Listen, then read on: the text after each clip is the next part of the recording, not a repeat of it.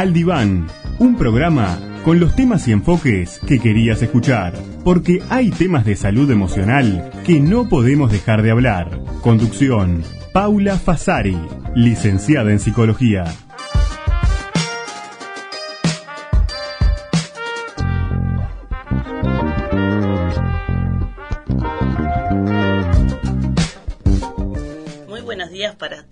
¿cómo están? Bienvenidos en esta mañana, mañana gris, pero que tenemos unos temas muy interesantes para poder eh, trabajar hoy. Eh, vamos a tener invitados especiales, vamos a estar pensando sobre un tema que tanto nos ha despertado preguntas en este último tiempo y que tiene que ver con eh, los niños en esta época, los niños en momentos de eh, pandemia por coronavirus. Sabemos que los niños en este momento están transitando momentos diferentes, momentos difíciles, los adultos a veces no sabemos cómo ayudarlos. Entonces vamos a dedicar este espacio de hoy para pensar sobre ese tema. Entonces la propuesta un poco es pensar acerca de cómo este confinamiento que comenzó hace más o menos un año, donde los chiquilines de pronto tienen que parar sus actividades, comenzar a quedarse más en casa, los padres tuvieron que aprender a ser educadores en el hogar, en funciones nuevas para todos, donde muchos docentes no manejaban bien la tecnología y se comienzan a hacer estas instancias virtuales. Bueno, todo este cambio sin duda, podríamos decir que ha alterado el día a día de las personas y una de las cosas que ocurre es que se ha generado malestar, ¿verdad? Los niños, por ejemplo, eh, pueden manifestar algunas cosas que es importante pensarlas porque cuando armaba este programa pensaba lo siguiente. Mucho se habla de qué hacer con los niños, qué actividades ponerles, qué tiene que hacer lengua, matemática, ¿no? Por ejemplo, para los docentes o a los padres, estimularlo en esto o en aquello. Pero poco se habla acerca de, de su sentir. ¿Qué sienten los niños? ¿Qué piensan? ¿Qué les preocupa? Entonces esta es la pregunta que nos vamos a hacer y la pregunta va a ir orientada a pensar qué podemos hacer los adultos. Nos surgen muchas incertidumbres a este respecto, ¿no? Pero bien sabemos que los niños desde el punto de vista psicológico, no tienen la capacidad de expresar con palabras lo que les está pasando. De repente yo como adulto puedo decir, bueno, estoy ansioso, me estoy sintiendo un poco deprimido por tal cosa, pero el niño no lo puede poner en palabras. Entonces, ¿qué es lo que hace el niño? Lo pone en conductas. Y eso es lo que vamos a aprender a leer un poco, vamos a, dedicar un poco el día de hoy para pensar sobre eso, sobre cómo estas circunstancias especiales, donde la escuela se traslada al hogar, donde la casa eh, se transforma en el aula, donde nos empezamos a cuestionar algunas cosas, cuánto los tengo que presionar, cuánto los tengo que dejar que sean y que hagan lo que ellos tienen necesidad de hacer. Em, ¿A qué edades yo le tengo que exigir, por ejemplo, que se mantenga en una videoconferencia con sus compañeros? Ese tipo de preguntas que, que se vienen haciendo, ¿no? También la inquietud de saber de que los niños en esta etapa están desarrollando muchas cuestiones que tienen necesidad de eh, hacerlo en contacto con el entorno inmediato y que no lo están pudiendo hacer porque se han cortado actividades eh, recreativas, actividades este, donde los niños iban al encuentro de otros y que ahora no lo están pudiendo hacer. A su vez, hay algo más que también es importante considerar.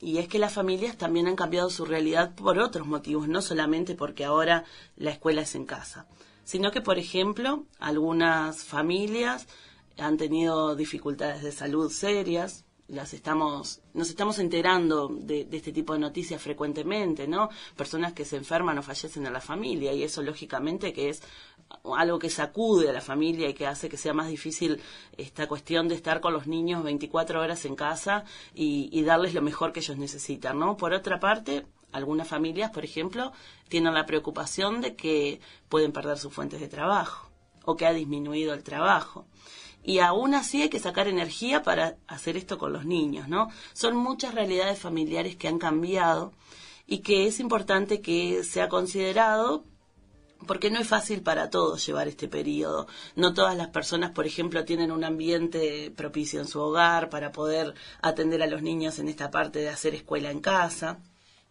Eh, no todos tienen los dispositivos en, buen, en buena condición. Hay familias que dicen, bueno, yo tengo un solo celular que no me está funcionando. Bueno, eh, son realidades que sin duda suman más estrés a lo que ya estamos viviendo a veces como padres también tenemos que reinventar esto de contenidos escolares que ya no recordábamos, que no teníamos presentes, que no sabemos cómo explicarlo de la mejor manera.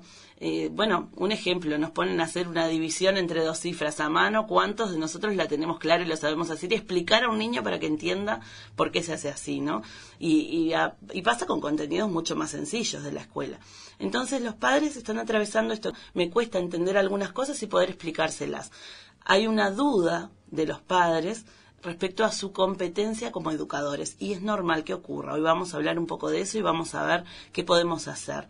Cómo lograr la predisposición del niño, cómo sacar provecho de esas instancias en las que trabajemos y que no se transformen en maratones en las cuales vamos a estar con los niños horas y horas y horas haciendo tareas. Entonces vamos a tratar de que en este encuentro podamos poner un poco el foco respecto a cuáles son las mejores estrategias para llevar este momento. Comprender a los niños qué están pasando, qué están sintiendo y qué podemos hacer nosotros con estrategias útiles. Y bueno, vamos a ir construyendo juntos de esta manera este espacio en el que vamos a ir pensando justamente en este momento actual tan significativo que hoy no nos damos cuenta, pero que va a quedar tan marcado en lo que es nuestra sociedad, porque históricamente no nos ha ocurrido algo así. En este momento hay que hacer un gran esfuerzo por acompañar a los niños en este proceso educativo y algo fundamental que nos tenemos que plantear en este momento es la necesidad de que padres y docentes coeduquemos. ¿Qué significa esto? Significa de que tenemos que plantearnos más que nunca un trabajo en equipo, fundamental para educar a los niños. No podemos pensar ya que la educación está solo en la escuela, en manos del maestro, y que la educación, por ejemplo, en valores está solo los padres en casa. Son cosas que tenemos que trabajar en conjunto, que debemos planificar en conjunto, ponernos metas en conjunto. Y bueno, pero hacerlo es un desafío grande sin duda, ¿no? Hablando con muchas familias que están en estas, en estas preguntas respecto a este momento actual, uno de los factores comunes que he ido encontrando es el tema de sentir frustración.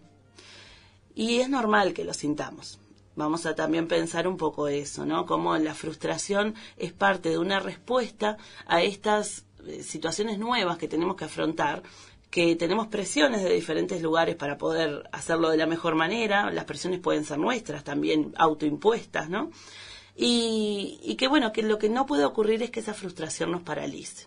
Por eso pensemos que estamos en un momento de adaptarnos a una nueva rutina y la palabra rutina va a ser una palabra clave. Tenemos nuevos retos, tenemos que aprender de manera virtual.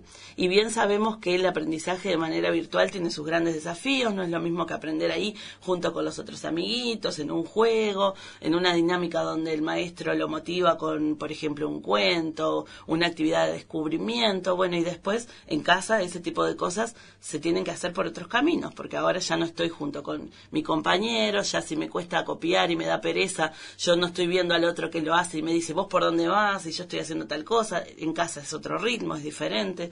Entonces realmente es un momento en el que eh, vamos a intentar responder a estas inquietudes para pensar cómo hacer para que el hogar no termine siendo un campo de batalla y que las tareas no se conviertan en un martirio diario. El rol de ser educador siendo padre es muy difícil aún para aquellos que somos educadores también, porque el, el niño no nos va a visualizar igual que a su docente. Y el niño va a tratar de, de ceñirse a lo que su maestro le dice. ¿Cuántas veces nos ha pasado mil veces que estamos haciendo deberes con nuestros hijos y nos dice, bueno, pero así no me lo explicó mi maestro? Y capaz que nosotros sabemos que está bien lo que le estamos diciendo, pero ellos lo quieren de la forma en que su maestra se lo dijo. Entonces, esto puede llevar a que el niño se niegue a hacer las tareas, eh, hay una nueva realidad, el niño eh, puede estar en oposición, de, bueno, ahora no, vamos más tarde, porque no están estos horarios que tiene la escuela, que el niño no puede elegir, bueno, ahora sí entro a la escuela, no, es el horario y entramos. Eh, ahora voy a salir al recreo. No, el niño no elige en casa ese horario, tiene como la, la, escuela no lo elige y en casa lo puede elegir, entonces comienzan a ocurrir este tipo de cosas. Entonces, bueno, para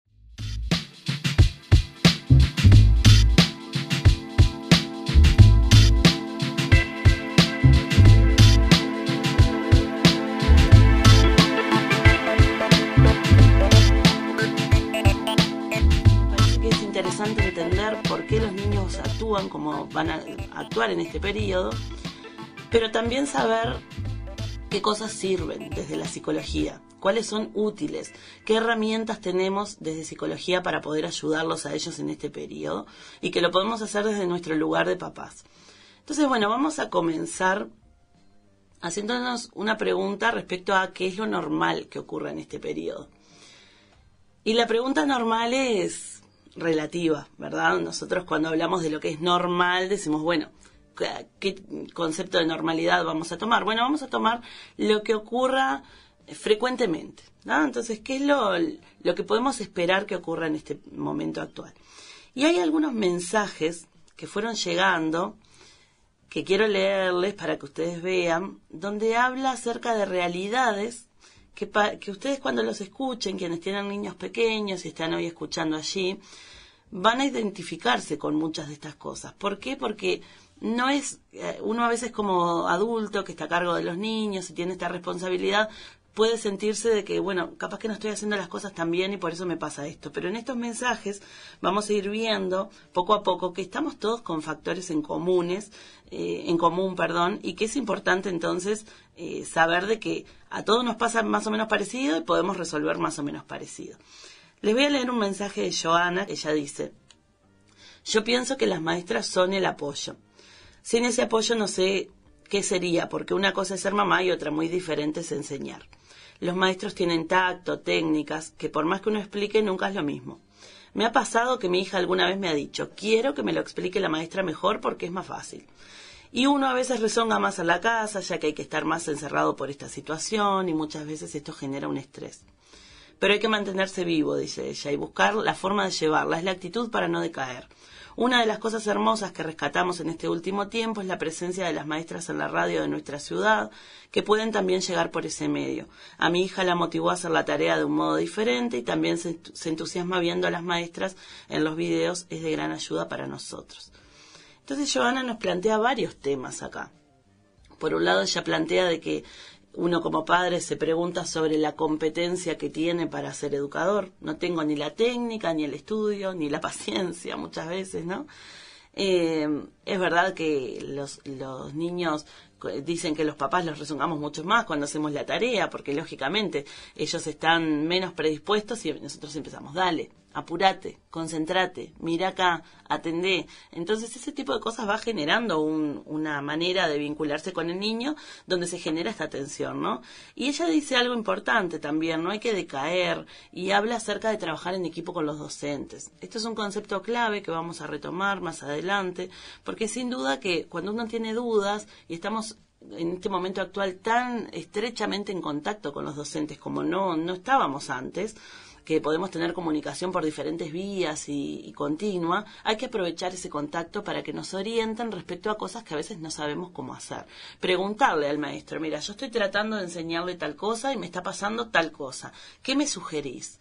¿Qué caminos serán los mejores? Y seguramente los docentes les van a recomendar juegos y actividades que ayuden a motivar ese conocimiento que se está queriendo enseñar de una manera menos tensa, de una manera más divertida y de una manera provechosa para el niño. Entonces, este tipo de, de, cosas que ella menciona, de estar cerca de los docentes, es fundamental. Ella menciona una iniciativa también que comenzó aquí en de docentes a través de la radio, llegando a la comunidad educativa. Hay que aprovechar estos recursos también. Son recursos que hacen que el acceso a, lo educativo sea sencillo, que se pueda estar en contacto de manera fácil con, y atractiva y diferente con los contenidos escolares. Así que hay que tomar esos recursos. Hay muchísimos además hoy en día en la web, cosas que podemos ir utilizando, que están a la mano y que realmente son provechosas para seguir haciendo esto que ella decía de no decaer y de continuar apoyándolos en este periodo. Es necesario también pensar de que no podemos esperar un aprendizaje perfecto. No podemos esperar de que los niños sean salgan de un grado eh, escolar con estas características que tuvimos el año pasado y este sin ningún tipo de rezago hay que ser realistas, hay que saber que no todo va a ser perfecto. Y, bueno, y hay que saber también de que para minimizar ese impacto, para lograr que sea cada vez más positivo esta intervención, tenemos que ser sumamente creativos, tenemos que trabajar en equipo, como dijimos, docentes y familias. Bueno, y entonces, todo muy lindo decirlo en el discurso, ¿verdad? Pero cuando aparece la negativa, de trabajar con los padres de los niños que le dicen, como le decía Joana, su, su hija, yo no quiero que me lo expliques vos, quiero que me lo explique la maestra. Ahí es cuando se nos complica un poco, ¿no? Entonces vamos a pensar, tratando de entender a los niños, como decíamos, por qué ellos hacen eso. El niño muchas veces nos va a decir como padres, así no lo hacen en mi escuela, o así no lo dijo mi maestra. Esto es una resistencia que el niño está viviendo una resistencia que el niño está poniendo a, esta adaptación de un cambio de, de roles temporales, padres-hijos, que se transforman en docentes-alumnos, y que es un reto para ambas partes, como veníamos diciendo, ¿no? Entonces al niño hay que darle tiempo para que entienda, para que aprenda a ver a los padres en este rol de educadores. Ellos están acostumbrados a ver a otro adulto en ese papel. Les puede tomar trabajo y tiempo, tomar en serio la idea de que, bueno, de que mamá o papá ahora me van a, enseñar matemáticas. A ellos les puede costar este tipo de, de, este, de idea, ¿no? Para los padres es normal preocuparse por su condición de educador, es normal sentirse ansiosos, es normal de que este, puedan preguntarse sobre su eficacia como este, educadores, ¿no? Y también el miedo, el miedo a decir, capaz que lo afecto, capaz que afecto el desempeño de mi hijo más adelante. Entonces ese tipo de preguntas, eh, ese tipo de, cuestionamientos generan incertidumbre, pero no deberían eh, paralizarnos como este, para poder orientarlos, ¿no?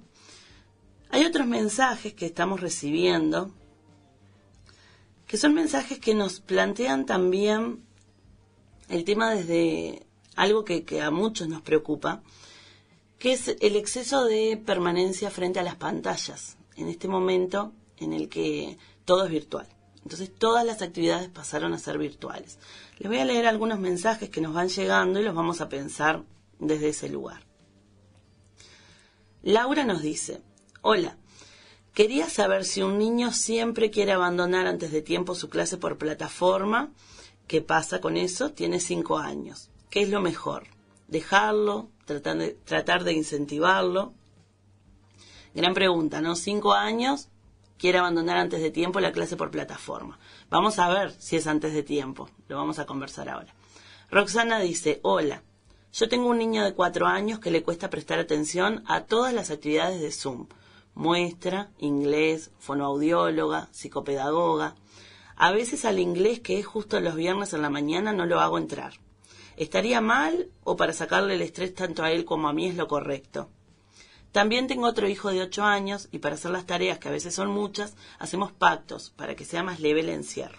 Espero estar haciendo bien. Beso y suerte con el programa. Niños llenos de actividades, por un lado, que las tienen que tener, porque ir al fonoaudiólogo, a la psicopedagoga son cosas necesarias, muestra inglés, decía ella, con cuatro años y el otro niño con ocho años haciendo pactos con ella para poder transitar esta etapa. Bueno, son este, realidades que nos podemos ver reflejados todos quienes tenemos niños en, en esta etapa, ¿no? Ahora las vamos a ir explicando igual y viendo el factor en común de estas intervenciones. Vanessa dice, hola, tengo dos hijos, uno de cinco y otro de un año. Con el mayor, si bien no se nos hace fácil sostener la escuela en casa, Zoom, tareas, aula virtual, por ahora lo vamos manteniendo de forma continua. Pero con mi hijo de un año, que integra el grupo de nursery, sería nivel 1 y 2 juntos, pone ella, siento que no debería sumarlo a los Zoom de clase. Me parece que es muy pequeño. Pero por otro lado pienso que es una forma de que pueda mantener el vínculo con el colegio. Quería saber tu opinión al respecto. Gracias. Bueno, gracias a ustedes, Laura, Roxana, Vanessa, por sus mensajes y vamos a pensar un poquito en el factor común que tienen estos y, bueno, ir dando respuesta a las cuestiones que ustedes van planteando por allí.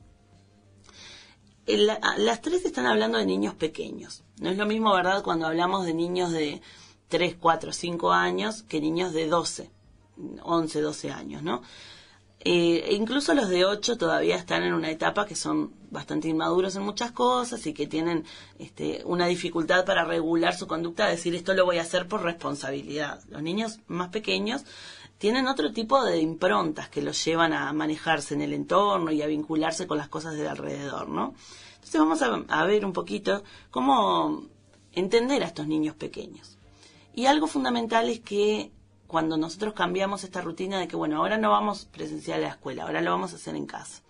No tenés que, no tenés estos horarios en los que íbamos y veníamos. Allí cambia la rutina del niño y esto es bastante desestructurante para el niño pequeño. El niño pequeño necesita de estos, este, marcos, estos horarios, estas rutinas que le ordenen y le organicen su actividad. Ellos son sensibles a los cambios de horario, eh, son sensibles a estos ritmos que hay que tratar de mantenérselos lo mejor posible, sobre todo los que tienen que ver con sueño y alimentación. Si nosotros como no tenemos que madrugar al día siguiente, le damos al niño la opción de acostarse súper tarde, porque bueno, mañana no hay que ir a ningún lado, estamos en casa. Esto va a afectar al día siguiente su rutina también, porque el niño ya se va a levantar a otro horario, ya se le superponen momentos de clases con momentos de, alimentación. Por ejemplo, bueno, el Zoom era a la una, supongamos, porque era el horario que el niño entraba a la escuela antes de todo esto. Pero bueno, como nos levantamos tarde, ese día vamos a almorzar más tarde. Entonces el niño no almorzó y se levantó y se le cambió todo el orden, ¿no? Si el niño estuviese en la escuela ya hubiese comido, ya estaba pronto, ya estaba trabajando. Pero como estamos en casa, cambiamos el horario de sueño, cambiamos el horario, el horario de alimentación y por lo tanto esto hace que el niño no pueda después encontrar una estructura en su espacio. Es muy importante entonces organizarnos los adultos para darles esa estructura y sobre todo cuando son niños pequeños. Ahora, yo cuando leía estos mensajes, recién estaba pensando un poco sobre, sobre qué difícil es poner a un niño de un año en un Zoom. ¿No les parece? No es el, logro que yo voy a tener con ese niño, no es, o el beneficio no es el mismo que puedo obtener con uno de ocho o de siete. Entonces vamos a hacer una diferenciación por edades y vamos a pensar como en dos etapas. Primero con los niños pequeños, ¿no? Desde el nacimiento a los tres años y desde los tres, cuatro años hasta los siete, ocho, más, hasta los siete, por ejemplo, ¿no? ¿Qué pasa con el niño de eh, un año? Como mencionaba por allí Vanessa, creo, sí, Vanessa. ¿Qué pasa con el niño de un año? O el niño de dos, que muchos niños están con las clases virtuales, niños de uno y dos años. ¿Tiene necesidad el niño de sentarse a ver a sus compañeros y a su docente del otro lado? ¿Es algo que extraña como extraña, por ejemplo, un niño de quinto o sexto de escuela? Bueno, no vamos a decir que es indiferente a eso, porque sin duda los niños eh, van desarrollando la alegría de estar junto con otros, de la alegría de estar junto con su docente, la relacionan con una persona que, eh, que les cuenta cosas divertidas, que les lleva cosas interesantes. Entonces son personas que a ellos les gusta ver, es la persona que les canta esa canción que a ellos les gusta. Y los niños que son compañeros de su aula, lo mismo. Pero el interés frente a una pantalla por ver a esos compañeros y a esa docente va a ser algo bastante fugaz por la edad de los niños. ¿Por qué? ¿Qué ocurre? Un niño de un año o dos años Vieron que cuando estos niños están jugando en un espacio, en general cada uno juega como en su lugar, aislados, ¿no? Y, están compartiendo un espacio, pero no comparten entre sí. Los niños en esta etapa tienden más a hacer juegos sensoriales, tienden más a jugar con cosas que, que, les permitan a través de los sentidos conocer todo lo que hay en el entorno. Vieron que son inquietos. Ellos para ir a ver este lápiz que está acá lo tienen que ir a agarrar y metérselo en la boca, no es cuestión de mirarlo de lejos. Entonces el niño necesita estos desplazamientos, esto de tocar, de ver, y la pantalla me quita eso. Entonces, eh, en casa, eh, estos encuentros de Zoom podría participar, pero suponemos que el docente los va a pensar súper breves, porque para poder captar de ellos un momento de atención necesita ser súper breve. Entonces luego las orientaciones del docente siempre van hacia las familias, ¿no? ¿Qué vamos a hacer con ellos una vez que finalicemos este encuentro? Cantamos una canción juntos y más o menos ahí ya finaliza, porque un año, dos años son pequeños. Y bueno, y que nos den ideas por ejemplo, de decir, bueno, cuando terminemos vamos a utilizar materiales sensoriales. Y ahí tenemos miles de cosas. Tenemos libros sensoriales, arena moldeable, texturas, crema de afeitar, pintura de dedos, burbujas, jugar con agua pasándola de un recipiente a otro. Bueno, hay miles de cosas. La música que se puede utilizar para expresarse. Eh, hay muchas actividades que ellos pueden hacer y que el disparador puede ser un encuentro a través de una videoconferencia con sus docentes y con los compañeros, pero que luego el trabajo va a continuar. ¿Qué es importante que los papás hagamos? Que los estimulemos a que ellos, bueno, eso que se planteó ahí, sigan con entusiasmo y que tomemos evidencia, fotos, videos de lo que nuestro hijo está haciendo, hacérselo llegar a los docentes y preguntar aquellas cosas que tengamos dudas. No es misión imposible hacerlo, es este, sin duda un desafío, pero podemos hacerlo de esta manera. Cuando los niños tienen más de tres años, empiezan a sostener su atención por breves periodos. Pero tendríamos que tomar en cuenta esto. Laura planteaba, ¿Es normal que antes de tiempo quiera irse de la videoconferencia? Bueno, qué consideramos antes de tiempo? Un niño de 5 años más o menos espera que atienda máximo 10 minutos. Entonces, si el niño ya estuvo 10 minutos en la videoconferencia, es esperable que se quiera ir. Es entendible que se quiera ir, porque su atención ya eh, decayó y ya el niño necesita actividad y necesita eh, justamente esto sensorial que veníamos diciendo. Entonces, una cosa fundamental es siempre pensar cuánto tiempo vamos nosotros a esperar, qué expectativa realista vamos a tener. Pero también pensar de que eh, nosotros no podemos decir, bueno, está, pero te tenés que quedar sí o sí obligado porque tu maestra dijo que vas a estar tal horario en la videoconferencia, ¿no? ¿Qué es lo que tendríamos que hacer? Acá va una sugerencia para todos y esto sirve para los niños grandes también y es realmente muy efectivo. podemos usar una técnica que tiene que ver con el condicionamiento de la conducta. Yo quiero instaurar una conducta buena, por ejemplo, quédate lo que dure la videoconferencia. Supongamos, ¿no?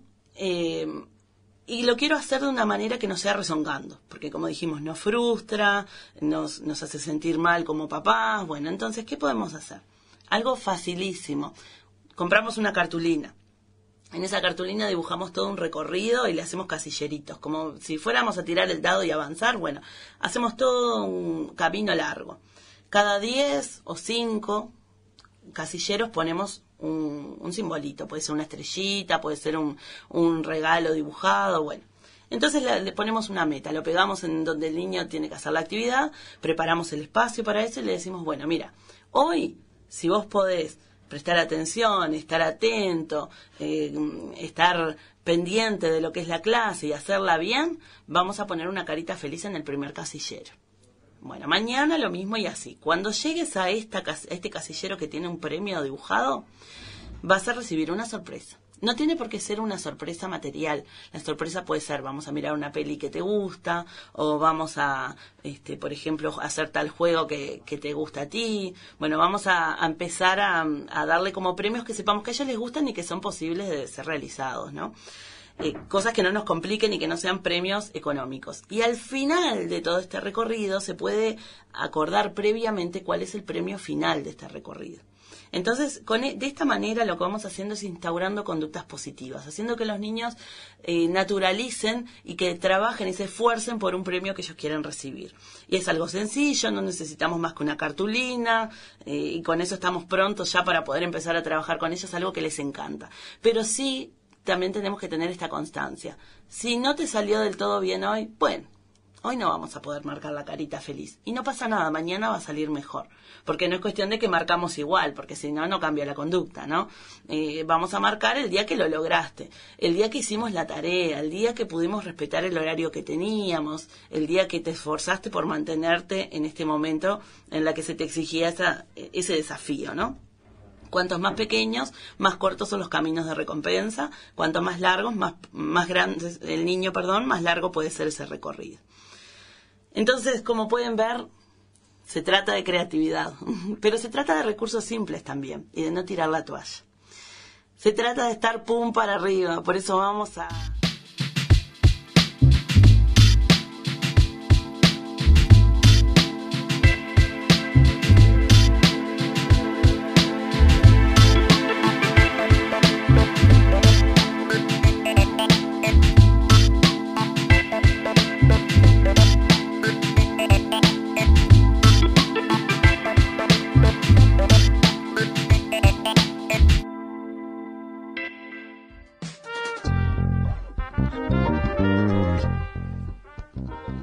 Bueno, y estamos nuevamente aquí, estás escuchando al diván y hoy estamos trabajando el tema de los niños en tiempos de coronavirus, la educación en casa y sus desafíos, que sí los tendrá.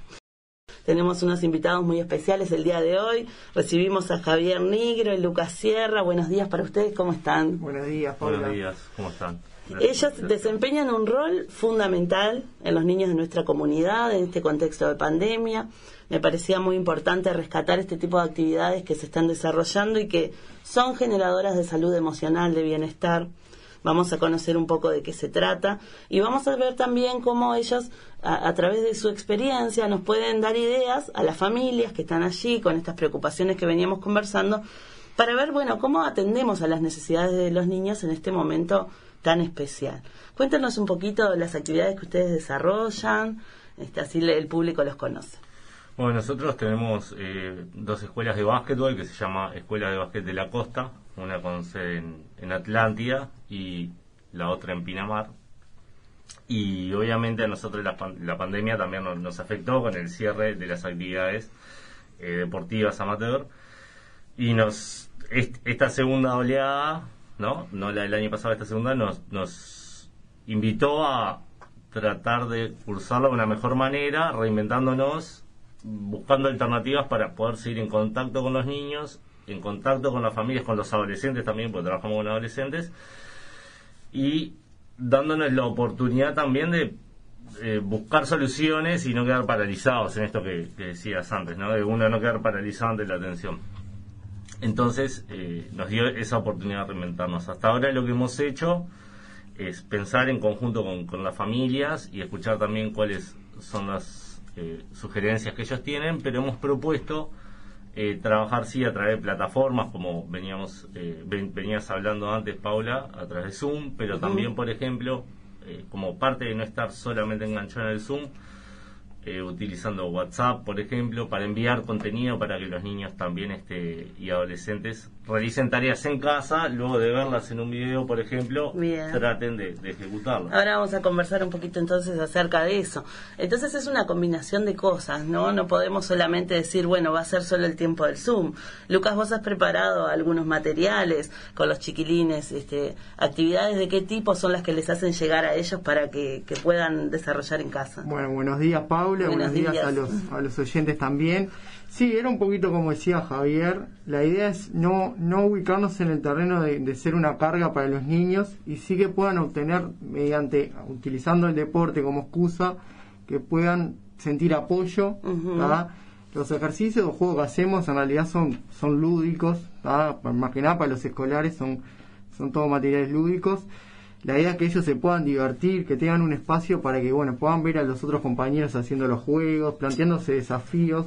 Hacemos muchos desafíos también para que ellos puedan ver cómo lo van logrando, sentirse bien, salir un poquito de lo que es lo, académico capaz, que a ellos lo, en la cabeza lo va un poquito eh, cansando, nada más allá que lo tengan que hacer. Eh, eh, la idea es ser un poquito que vayan liberando por ese lado. Que no sea un estrés más. Que no sea un estrés más, que no digan, bueno, ahora me siento en la pantalla y otra vez a leer, otra vez a todo teórico, y que sea para ellos desafío que vayan cumpliendo, se vayan sintiendo bien, viendo a otros compañeros hacerlo. Eso es un poquito la idea también. De bueno, y, y, es fundamental esto que ustedes nombran, porque ustedes están nombrando para mí dos aspectos claves, que sea lúdico, que sea un desafío, y otro aspecto más que te siga teniendo vínculo con tus amigos, con los que antes estabas compartiendo espacios que ahora no puedes hacer y que extrañas esos espacios, ¿no? El niño eh, le estamos pidiendo que se adapte a realidades de una manera de golpe, porque vieron que esto es así. Hoy estamos en clase y mañana, bueno, mm. ya no se puede ir más.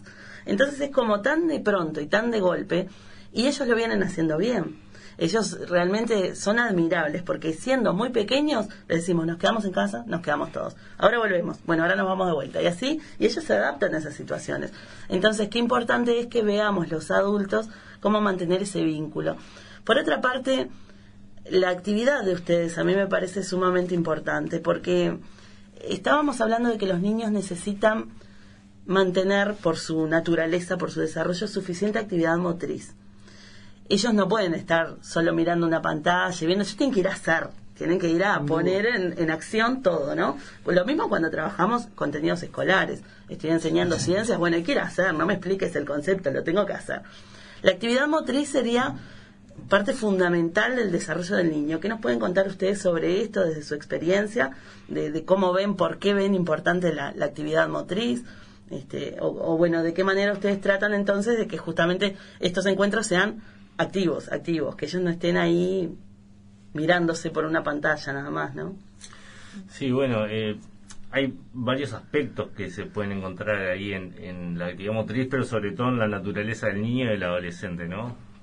Por, excelencia, el, niño, cuanto más chico, es un ser más curioso y la curiosidad está en el hacer y en el explorar, investigar, que investigar tiene un movimiento, ¿no? ya sea irse atrás de una mariposa, atrás de una pelota, atrás de un globo, por un lado. A la vez, con todo lo que duerme y todo lo que come, tiene una gran cantidad de energía que él se puede regular. El niño se cansa, para y arranca.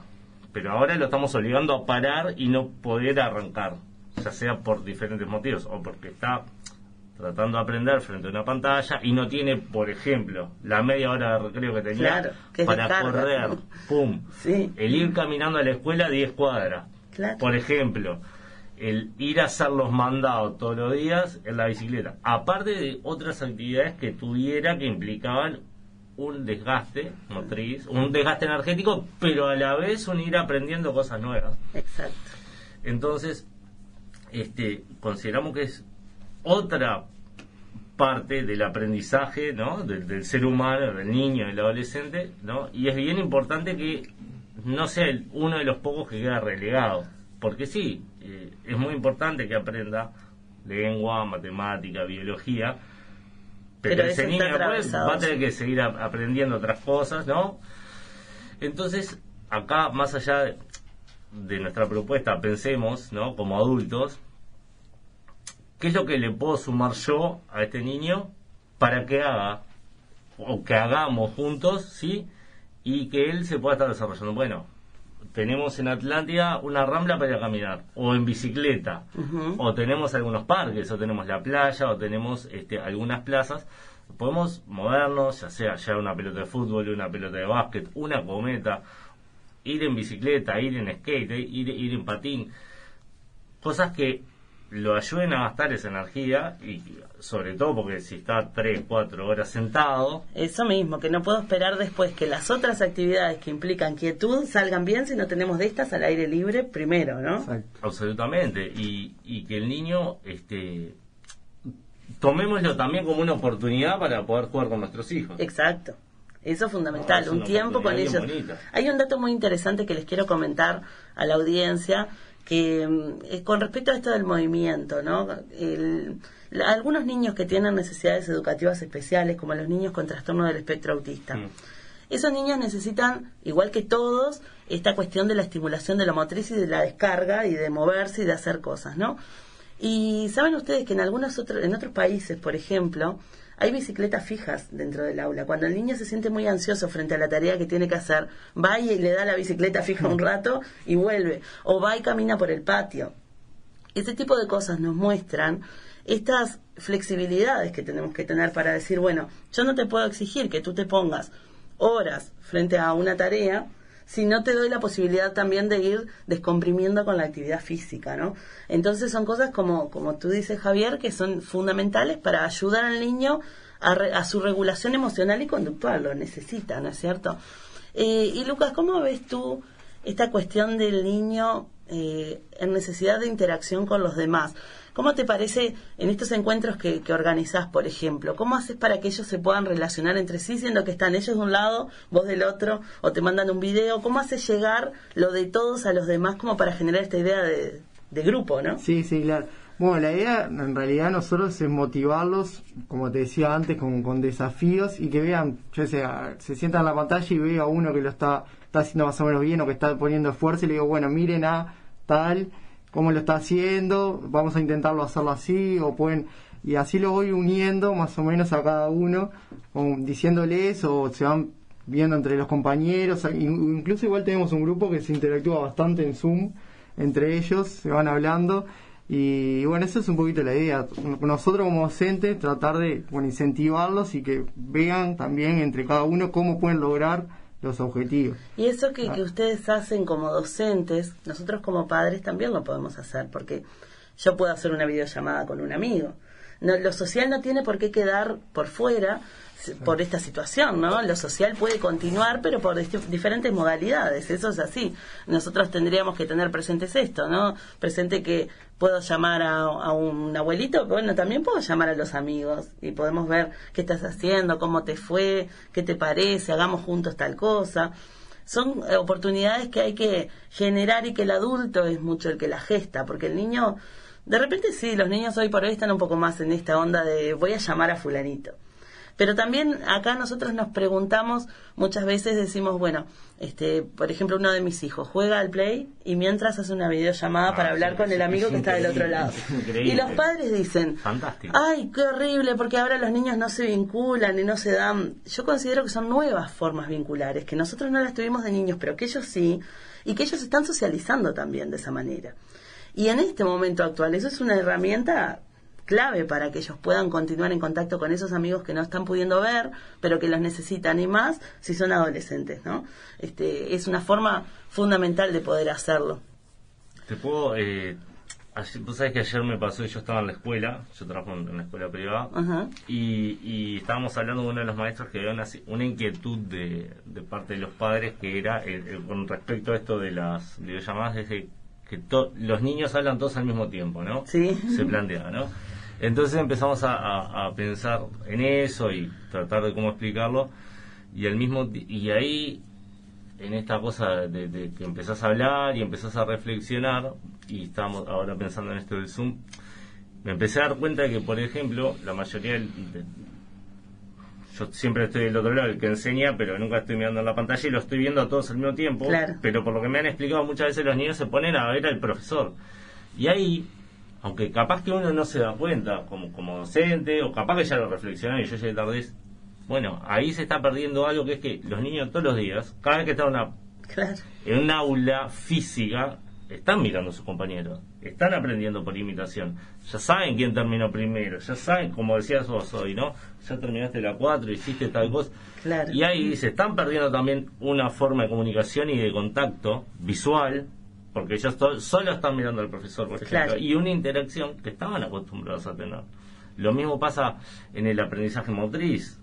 No me sale, miro al otro, veo cómo lo hace, recibo información, imito, aprendo por, imitación. Así aprendemos todo, a comer, con la primera forma. La primera forma de aprendizaje es por, eh, por imitación. Y eso es algo que los niños, si están este, mirando solo al profesor en un Zoom o en un Meet o lo que sea, se están perdiendo a recibir esa información. Exacto. ¿Sí?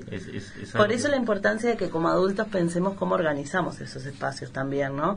Eh, si, por ejemplo, como docente, en el caso de ustedes, desde lo deportivo, reciben videos de, los niños, está bueno esto que ustedes tienden a hacer de, de compartirlo para que los demás también conozcan eso, que no sea me dirijo al profesor y a nadie más. No, nos dirigimos al grupo, estamos construyendo algo juntos y que ellos puedan también en estos encuentros, como vos decís, generar esas instancias que sean lo más compartidas posibles. Lo mismo los maestros, cuando hay que publicar actividades en las plataformas, lo ideal sería que fueran actividades que se construyen colectivamente y no que el maestro recibe actividades del niño y nada más, porque ellos necesitan ver, ah, mira cómo lo hizo fulanito.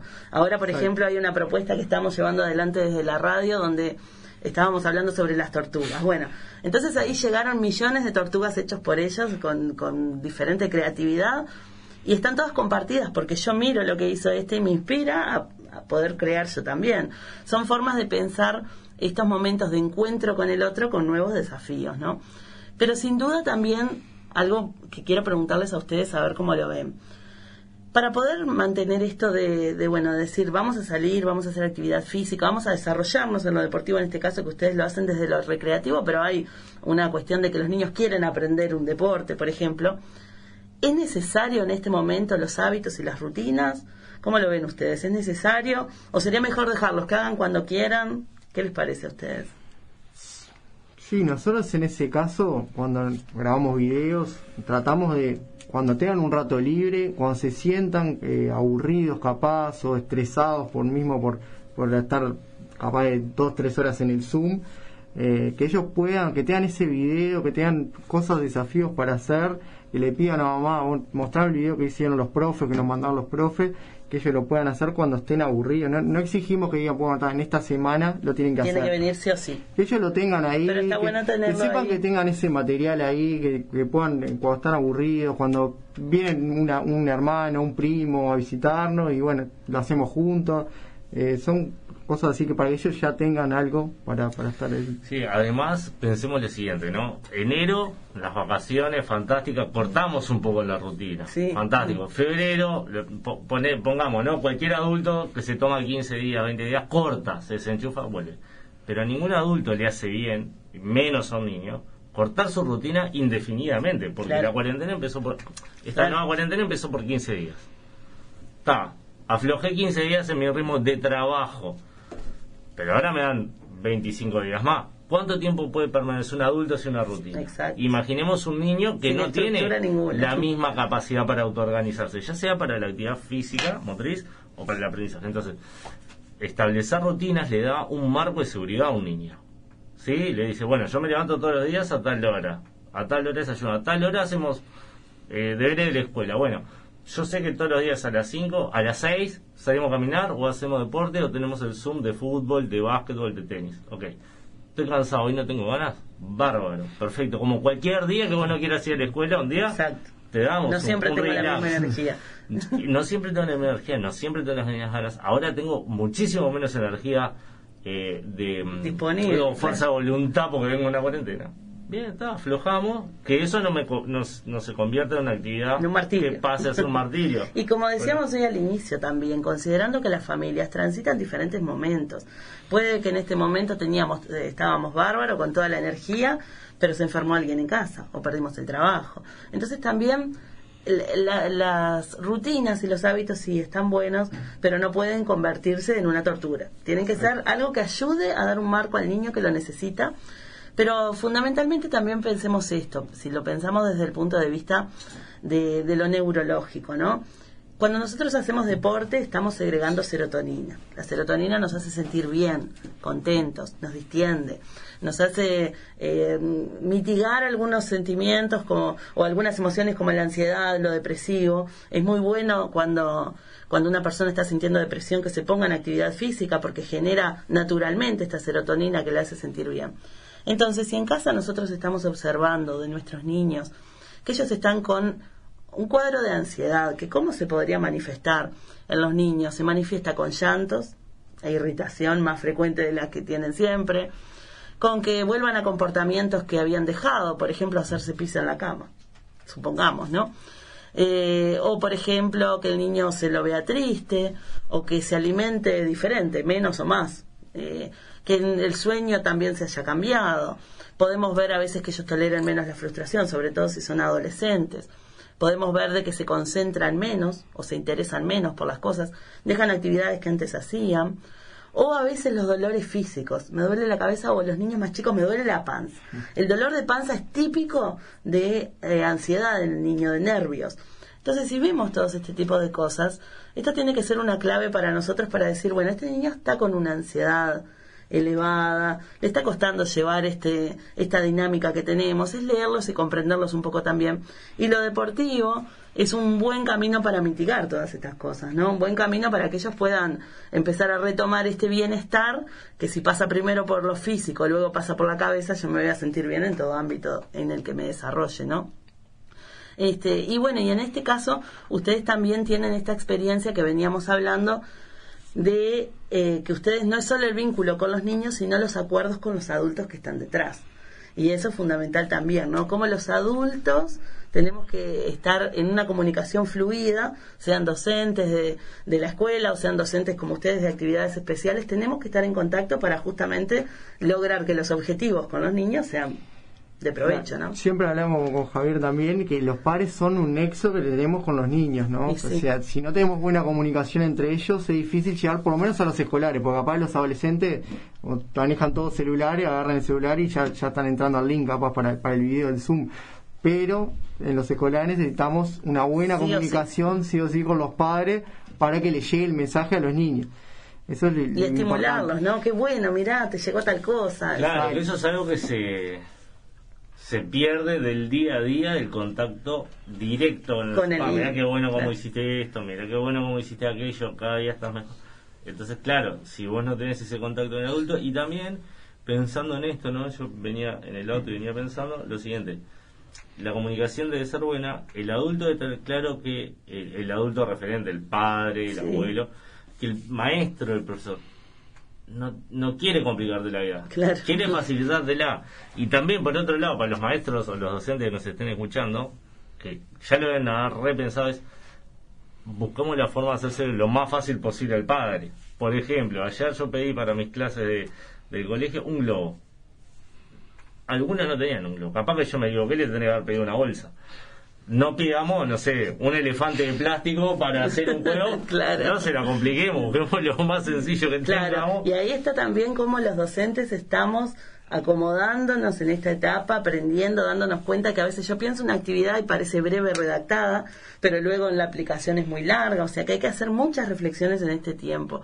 Eh, hay algunos puntos que a mí me gustaría rescatar para pensar, bueno, que no todo es malo en este momento, esta modalidad que estamos teniendo nos genera cosas buenas también. Una la nombraste tú, Javier, hoy, la posibilidad de compartir más tiempo con nuestros hijos.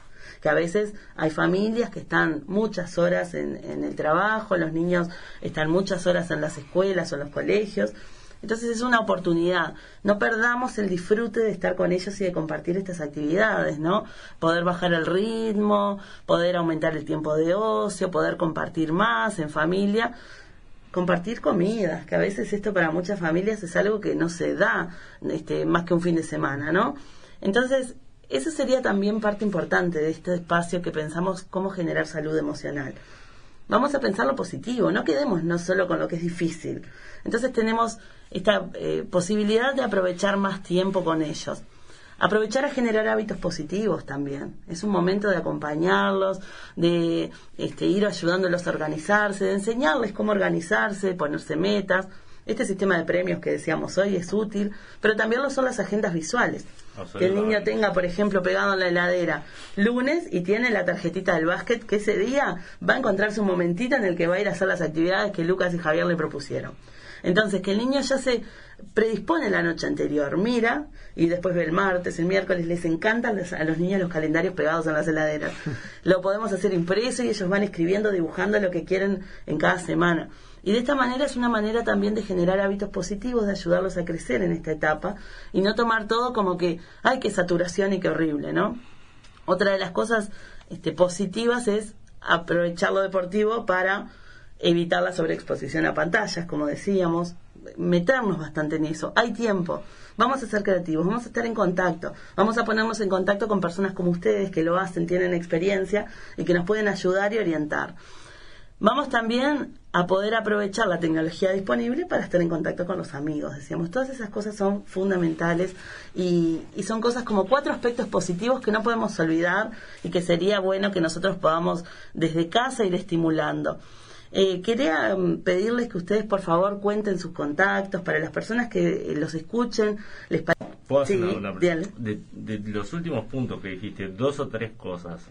Menos tiempo en las pantallas. Bien, entre serie y serie, una caminata de 10 minutos. 10 minutos.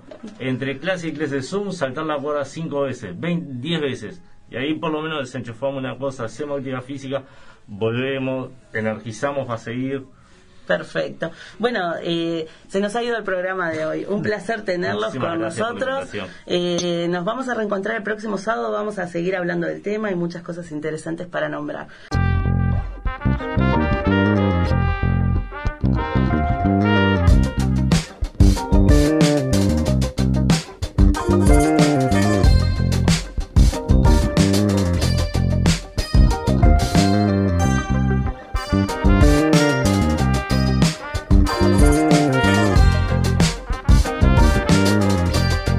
Finaliza una nueva edición de Al Diván, un espacio con los temas y enfoques que querías escuchar, porque hay temas de salud emocional que no podemos dejar de hablar.